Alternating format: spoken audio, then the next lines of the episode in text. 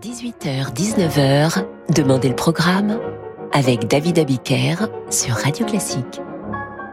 Bonsoir et bienvenue dans Demander le programme. Ce soir, après Bach, après Mozart, après Schubert et quelques autres, je vous raconte la vie de Franz Liszt en musique. Franz Liszt, c'est un compositeur génial, un pianiste virtuose, c'est peut-être la première idole moderne, le musicien dont on baise la main d'admiration. C'est un séducteur qui embrasse les femmes avec autant de passion qu'il embrassera par la suite une vocation de prêtre. Liszt, c'est encore le beau-père de Wagner et une vie longue, intense, riche. Une vie qui commence un 22 octobre 1811 à Doborian, en Hongrie, un père au service de la riche dynastie des Esterhazy, mais également un père musicien qui détecte assez vite les dons du petit garçon pour le piano. C'est encore ce père qui trouve de l'argent pour envoyer Franz Liszt étudier à Vienne. Là-bas, trois hommes le remarquent. Cerny, Salieri l'ont pour élève, et Beethoven s'émerveille de ses dons pianistiques. Mais Liszt ne reste pas à Vienne. Son père veut en faire un phénomène, comme Mozart. Il l'emmène à Paris. À 12 ans, Franz ne peut intégrer le conservatoire, mais il a déjà une réputation de prodige du piano. Ses premières œuvres, Liszt les compose vers 15 ans, notamment ce qui deviendra les 12 études d'exécution transcendante qui établiront la technique moderne du piano. Écoutons l'origine de ces études, l'exercice numéro 1 en do composé par Liszt à 15 ans pour commencer.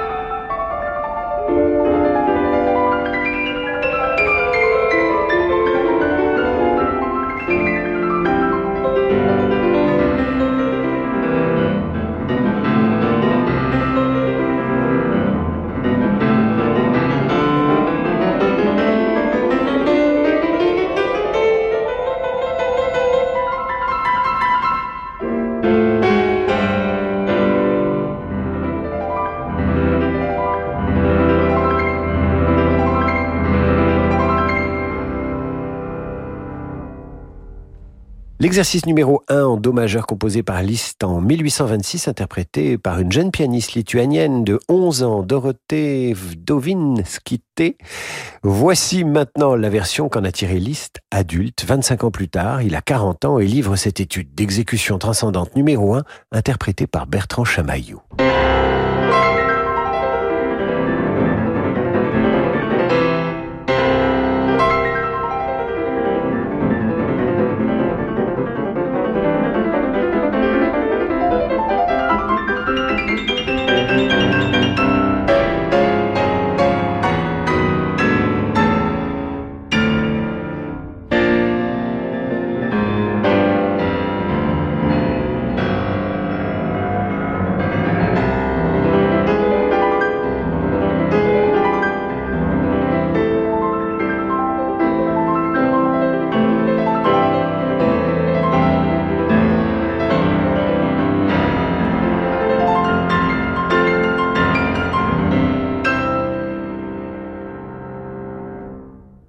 Bertrand Chamaillot interprétait cette étude d'exécution transcendante numéro 1 de Liszt, vous entendiez le prélude, et quand Liszt perd son papa en 1827, il a 16 ans. Et il est reconnu déjà comme un très grand pianiste. Il est même financièrement tranquille, à l'aise.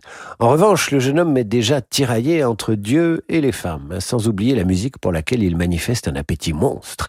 Il faut dire que Paris lui fait fête. Il y rencontre tous les grands intellectuels, artistes, musiciens de son temps, Lamartine, Hugo, Chopin, Berlioz, ainsi que l'abbé Lamennais, prêtre et philosophe, qui aura une influence majeure sur la réflexion pieuse de Liszt un peu plus tard. En attendant l'appel de la vocation, Liszt fréquente le beau monde, donne des leçons aux jeunes filles de bonne famille, lesquelles se pâment devant ce professeur si doué et séduisant. Liszt veut tout, la culture, la musique, les idées politiques libérales et bien sûr l'amour. C'est par l'intermédiaire de Chopin qu'il rencontre Marie Dagou. Elle lui donnera trois enfants, dont Cosima, qui épousera bien plus tard Richard Wagner. En 1835, le couple s'établit en Suisse et les montagnes inspire Franz. thank you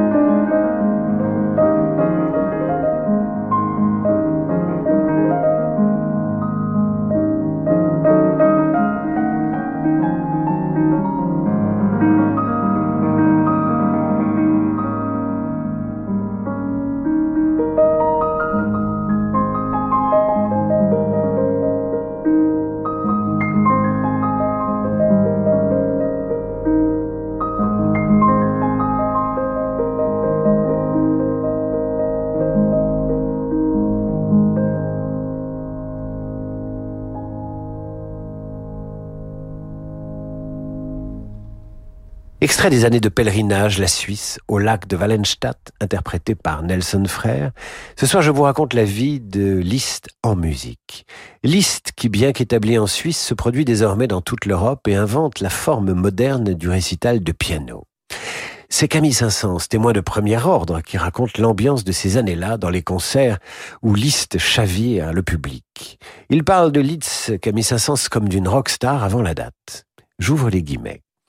Un jour, Liszt, lassé de la docilité du public, fatigué de voir ce lion toujours prêt à dévorer qu'il affronte, il avait voulu l'irriter et s'était donné le luxe d'arriver en retard pour un concert aux Italiens, de visiter dans leur loge les belles dames de sa connaissance, causant et riant avec elles, jusqu'à ce que le lion se mit à gronder et rugir. Et lui s'était assis, enfin, au piano, devant le lion furieux. Toute fureur s'étant calmée, et l'on n'avait plus rien entendu que des rugissements de plaisir et d'amour.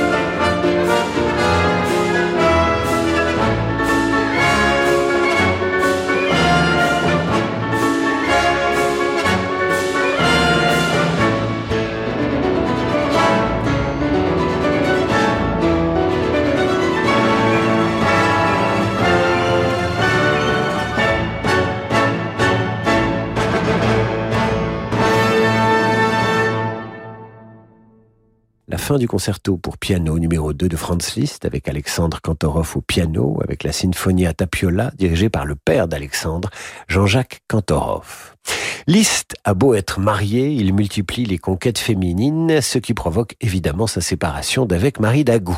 C'est en 1847, il a 31 ans, que le compositeur rencontre une princesse russe auprès de laquelle il va se fixer et composer un monument de la littérature pianistique, la sonate en si mineur.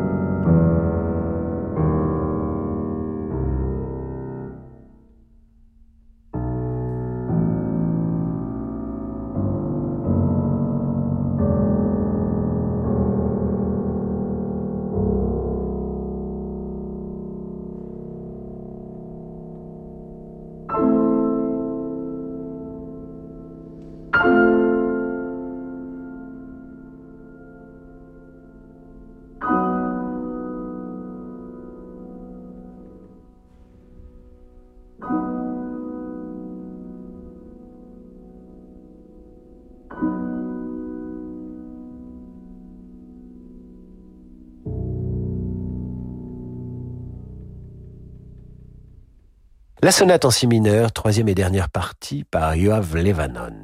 Après une trentaine d'années consacrées presque exclusivement au piano, Liszt va s'intéresser à la musique orchestrale. Il rencontre Wagner et fonde avec lui l'école de Weimar. Je vous en parle juste après l'entracte. Attention, scandale. Radio Classique, partenaire de l'édition 2023 des rencontres musicales d'Evian. Du 30 juin au 2 juillet à 20h, vivez l'émotion des concerts en direct de la Grange au Lac. Trois concerts exceptionnels sont au programme. Une soirée spéciale Mozart avec Renaud Capuçon et l'Orchestre de chambre de Lausanne, le récital de la soprano Aïda Garifulina et pour clore ce week-end, ne manquez pas l'immense Martha Argerich dans le premier concerto pour piano de Beethoven. L'émotion des rencontres musicales d'Evian, c'est sur Radio Classique. C'est l'histoire de Lola qui cherchait une assurance pour son premier appartement. C'est aussi l'histoire de Frédéric, son oncle, qui lui a recommandé l'assurance habitation Banque Populaire. Et c'est également l'histoire de près de 9 clients sur 10 qui, comme Frédéric et Lola, sont satisfaits d'être assurés chez Banque Populaire. Pour Banque Populaire, la réussite est une aventure collective. Banque Populaire, la réussite est en vous. Enquête de satisfaction effectuée par l'Institut Le Sphinx, Assurance Habitation est un contrat de BPCE Assurance IARD Entreprise régie par le Code des assurances, distribuée par Banque Populaire, intermédiaire d'assurance immatriculée à l'ORIAS, voire conditions en agence. Atma Classique présente les symphonies numéro 3 et 4 de Sibelius, dirigées par Yannick Nézé-Séguin avec l'Orchestre métropolitain de Montréal. Le lyrisme et la fougue du romantisme nordique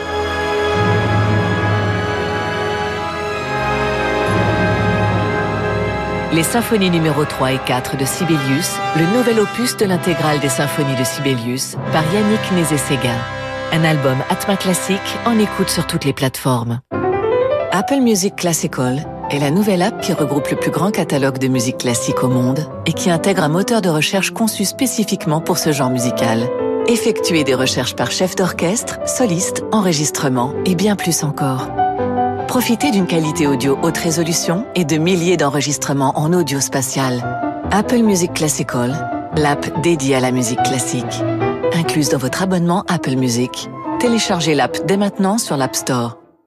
Pour ses 30 ans, le festival Les Heures musicales de l'Abbaye de l'Essai accueille Laurence Equilbet Accentus, Pierre Génisson et Insula Orchestra, William Christie, Paul Agnew et les Arts Florissants, Christophe Rousset et les Talents Lyriques, Le Banquet Céleste, The Sixteen, Vincent Dumestre et le Poème Harmonique, sans oublier la génération montante, Marie-André Bouchard-Le Sieur et Cyril Dubois. Du 18 juillet au 11 août, à l'Abbaye de l'Essai, joyau de l'art roman en Normandie. Information sur l'essai.com Radio classique. Renew. Les voitures électriques sont enfin disponibles en occasion. Grâce aux occasions Renew, de plus en plus de conducteurs vont pouvoir découvrir les bénéfices de la conduite électrique. Renew, véhicule d'occasion électrique, hybride, essence ou diesel, reconditionné et certifié. À découvrir dans le réseau Renault et Dacia. Et en ce moment, profitez de Renault Zoe E-Tech 100% électrique d'occasion et de 1000 euros de bonus écologique. Voir conditions sur fr.renew.auto. Renew. Au quotidien, prenez les transports en commun. David Abiker sur Radio Classique. Retour d'en demander le programme. Ce soir, je vous raconte la vie de Franz Liszt en musique. Nous le retrouvons à Weimar en 1848. La mère de ses trois enfants, Marie Dagou, l'a quitté. C'est normal, il l'a cocufié. Il se consacre désormais à la musique avec passion, fait de Weimar un centre musical renommé. En tant que chef d'orchestre de la cour, il défend Berlioz, Schumann et Wagner, son futur gendre. C'est à cette époque qu'il compose deux chefs-d'œuvre, la Faust symphonie et la Dante symphonie. En clair, le diable n'est jamais loin de celui qui servira bientôt le bon Dieu.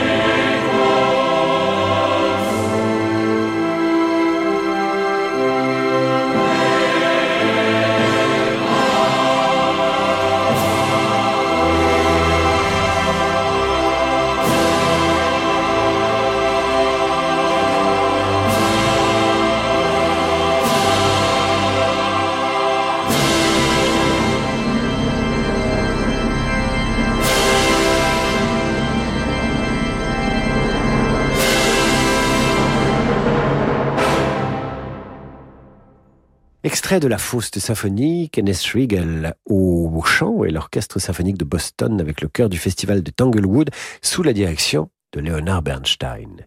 Au début des années 1860, Liszt est un musicien adulé et respecté. Mais c'est par sa fille, Cosima, son gendre, Hans van Bülow, et son ami, Wagner, que le scandale va l'éclabousser. Cosima n'aime plus Hans et est tombée amoureuse de Richard. Hans a fermé les yeux et même endossé la paternité de deux enfants de Richard Wagner qui a lui-même 24 ans de plus que Cosima. C'est un peu les feux de l'amour dans la banlieue de Munich, sauf que la morale de l'époque y voit les dérives d'une famille sans scrupules ni tabou. Attaqué sur le comportement de ses proches, mais aussi sur son autorité, y compris son autorité musicale, Franz Liszt préfère partir s'installer à Rome en 1861. Il entre dans l'ordre des franciscains et compose un grand nombre d'œuvres religieuses, parmi lesquelles plusieurs joyaux, comme Christus ou Via Crucis.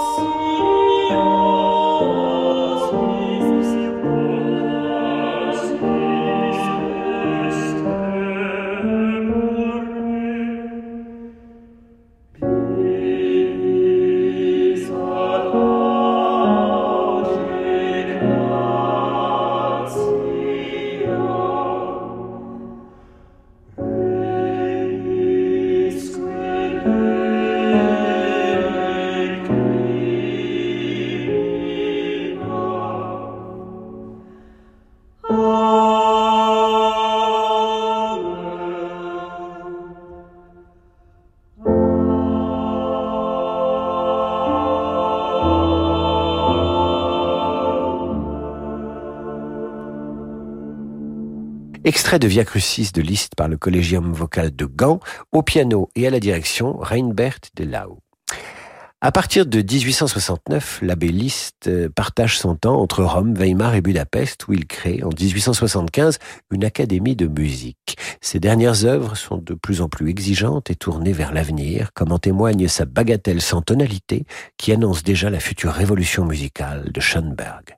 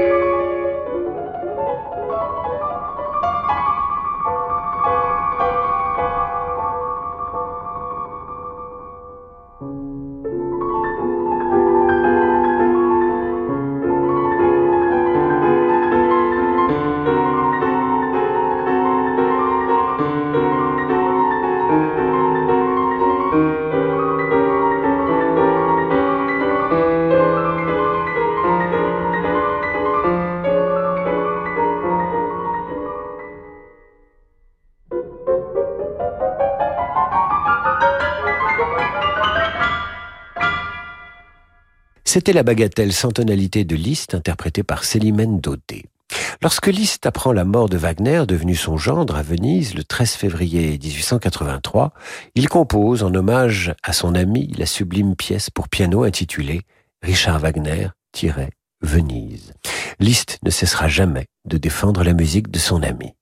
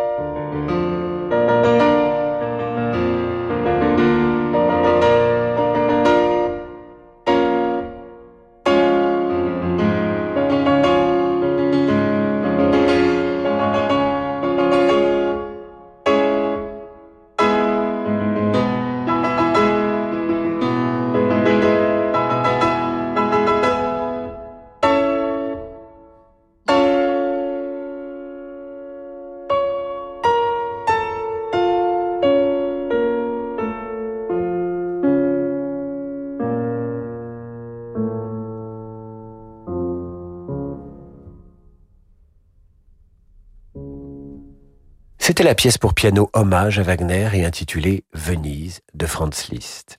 À la mort de son gendre, Liszt a 72 ans. Ce décès commence à l'inspirer ou le hanter. Sa musique s'assombrit, évacue les effets de virtuosité.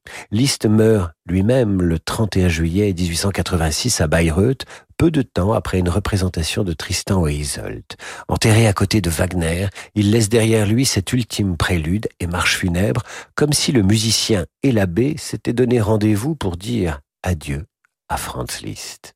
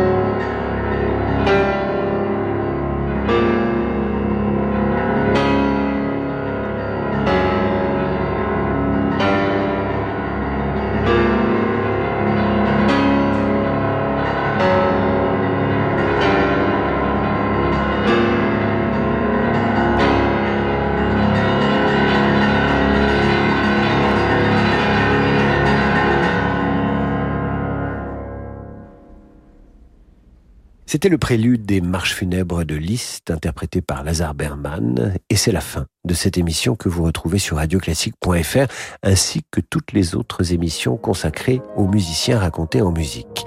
Voici maintenant l'heure du jazz avec Laurent de Wild, et quant à moi je vous dis à demain 8h30 pour la revue de presse, et 18h pour demander le programme. Bonne soirée mes amis.